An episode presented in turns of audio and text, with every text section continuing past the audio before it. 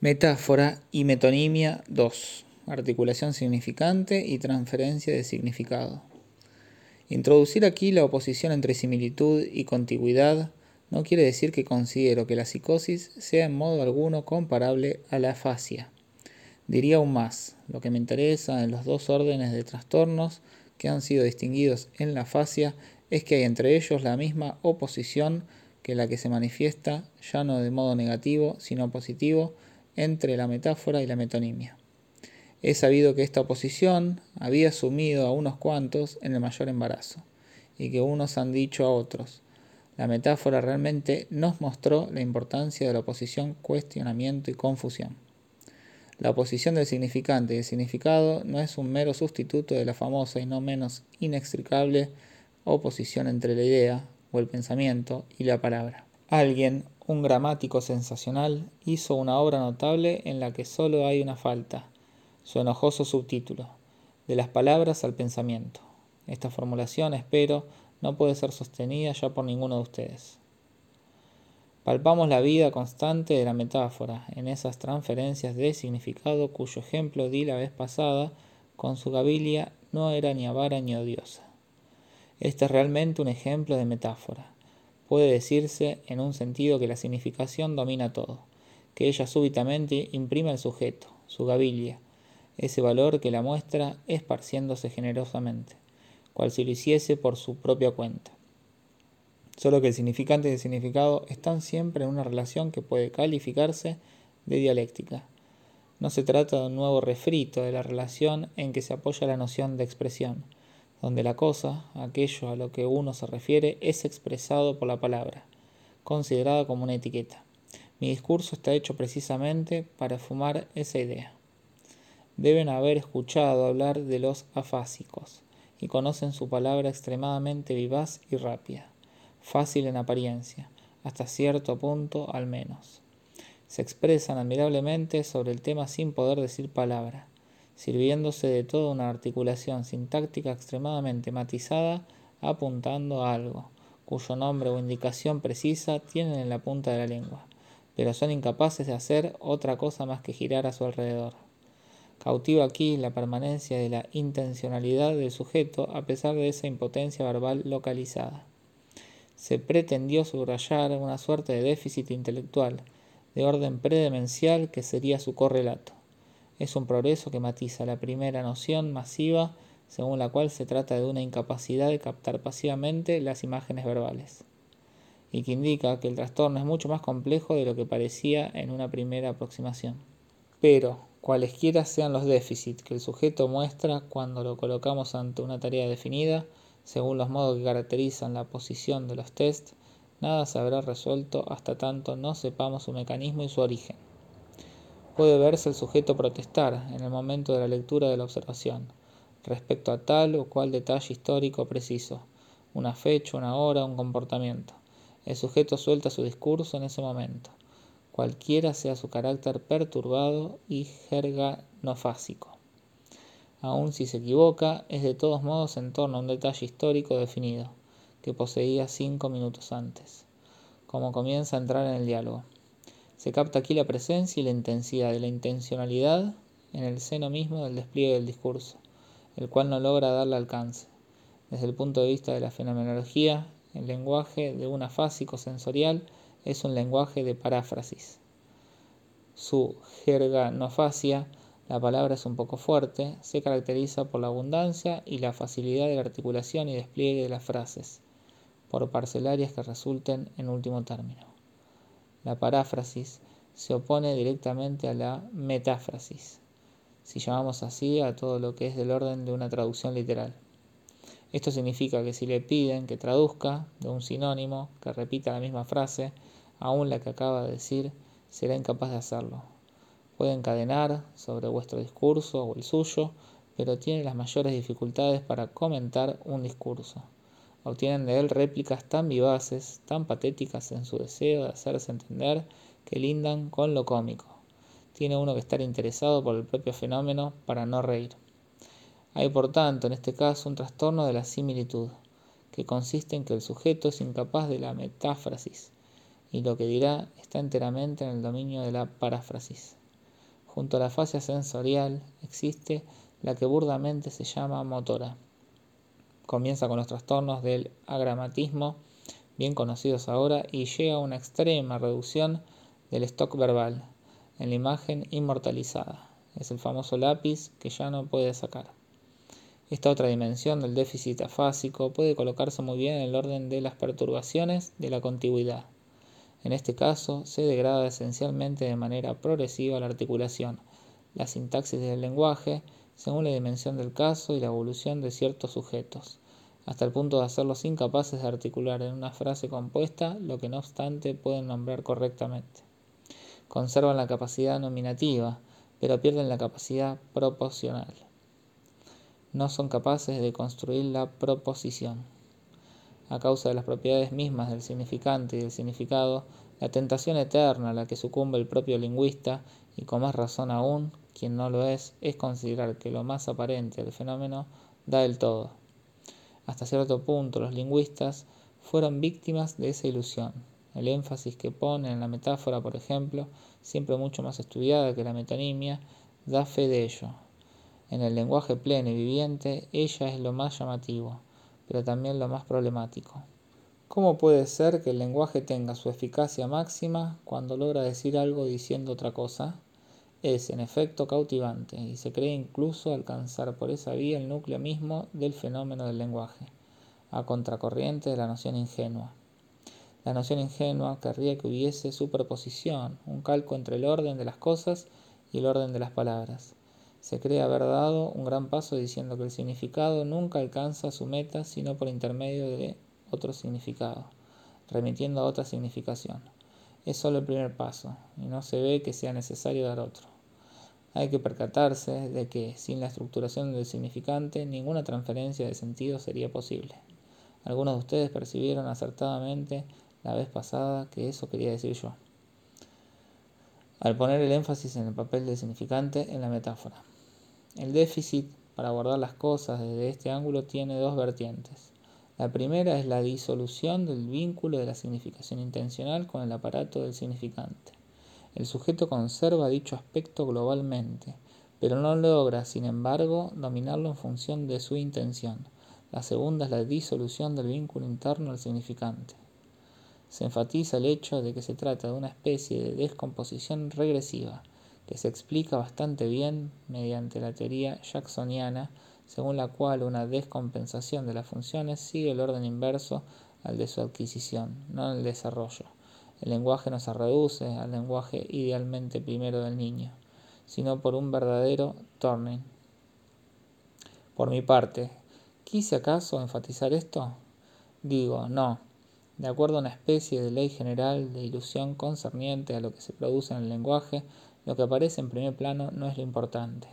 Lo importante es la oposición entre dos clases de vínculos que son ambos internos del significante. Primero el vínculo posicional, que es el fundamento del vínculo que hace poco llamé proposicional. En una determinada lengua instaura esa dimensión esencial que es el orden de las palabras. Para que lo comprendan, basta recordarles que Pedro pega a Pablo, no es equivalente a Pablo pega a Pedro. Observen, a propósito de la segunda forma de trastornos afásicos, la rigurosa coherencia que existe entre el mantenimiento de la función posicional del lenguaje y el de un stock suficiente de términos, fenómeno clínico absolutamente indiscutible y que nos muestra el vínculo fundamental del significante. Lo que aparece a nivel gramatical como característico del vínculo posicional reaparece en todos los niveles para instaurar la coexistencia sincrónica de los términos. La locución verbal es su forma más elevada. A un nivel más bajo está la palabra, que parece presentar una estabilidad que, como saben, ha sido puesta en duda con razón. La independencia de la palabra se manifiesta bajo ciertos ángulos, pero no puede ser considerada radical. La palabra no puede considerarse en grado alguno como unidad del lenguaje, aunque constituye una forma elemental privilegiada en un nivel todavía inferior, encuentran las oposiciones o acoplamientos fonemáticos, que caracterizan el último elemento radical que distingue a una lengua de otra. En francés, por ejemplo, bue, barro y pou, piojo, se oponen. Cualquiera sea el acento que uno tenga, incluso cuando uno tiende, si es un poco limítrofe, a pronunciar boue como pou. Pronunciarán distinto pou porque el francés es una lengua en la cual esta oposición vale. En otras lenguas hay oposiciones totalmente desconocidas en francés. Este vínculo de oposición es esencial a la función del lenguaje. Debe ser distinguido el vínculo de similitud, implícito en el funcionamiento del lenguaje, que está ligado a la posibilidad indefinida de la función de sustitución, la cual solo es concebible sobre el fundamento de la relación posicional. En el principio de la metáfora no está la significación, supuestamente traspuesta de vos a la gavilla. Admito perfectamente que alguien me objete que la gavilla de vos es metonímica y no metafórica y que, subyacente a esta magnífica poesía, nunca nombrado directamente, esté el pene regio de vos. Pero esto no le da a la gavilla su virtud metafórica, sino su colocación en posición de sujeto en la proposición, en el lugar de vos. Se trata de un fenómeno de significantes. Lleguemos hasta el límite de la metáfora poética que no dudarán en calificar de surrealista, aunque no se haya esperado a los surrealistas para hacer metáforas. No puedo uno decir si es algo insensato o insensato. No diré que es la mejor manera de expresar las cosas, pero en cualquier caso surte efecto. Tomemos una fórmula de la cual no me negarán que es de verdad una metáfora. Verán si la sostiene el sentido. El amor es un guijarro que ríe al sol. ¿Qué quiere decir esto? es sin lugar a dudas una metáfora. Es probable que si nació es porque entraña un sentido. En cuanto a encontrarle uno, puedo dedicar a ello el seminario.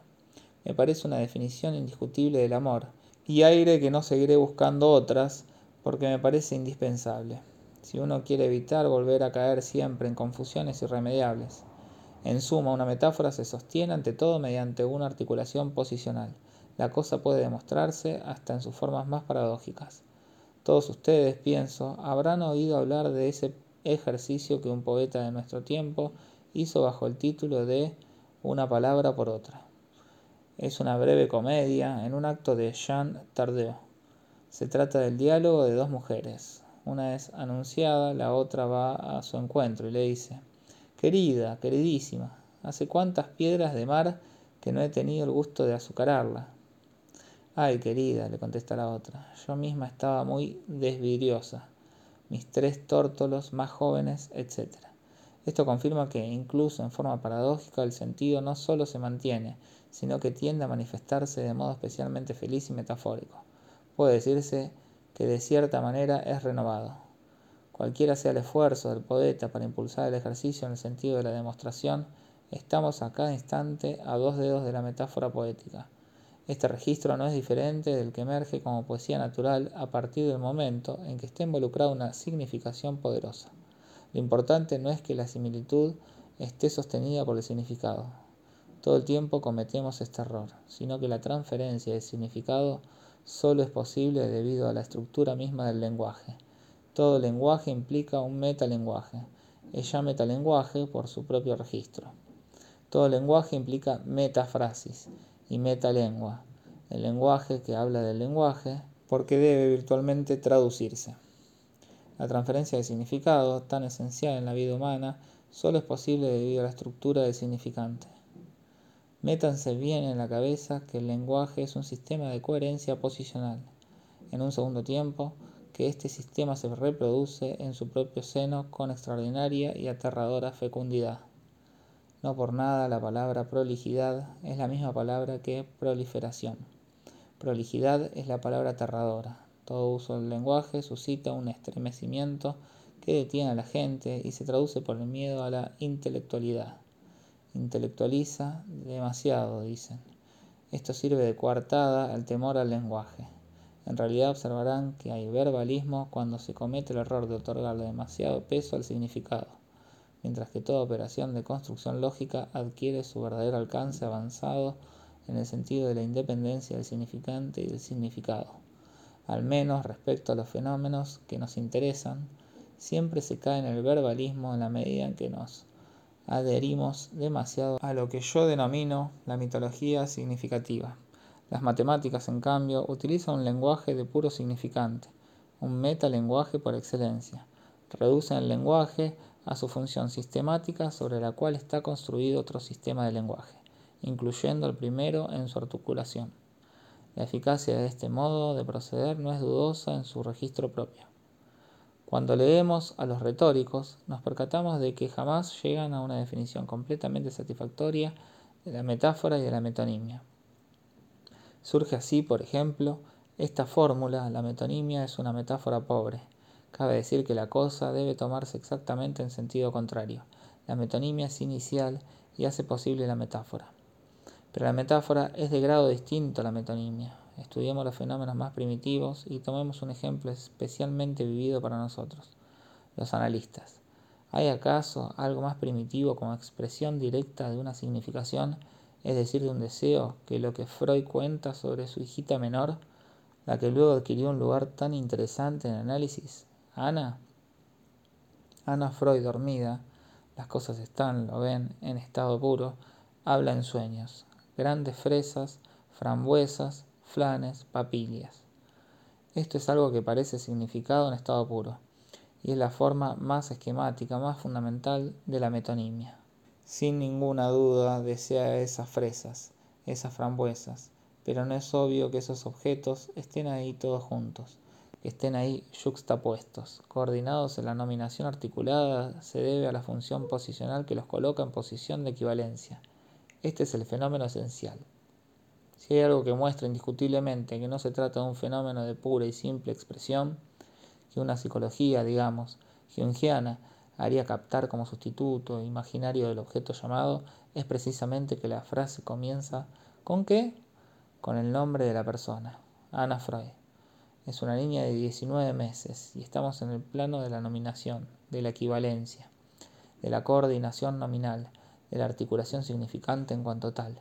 Solo dentro de este marco es posible la transferencia de significación.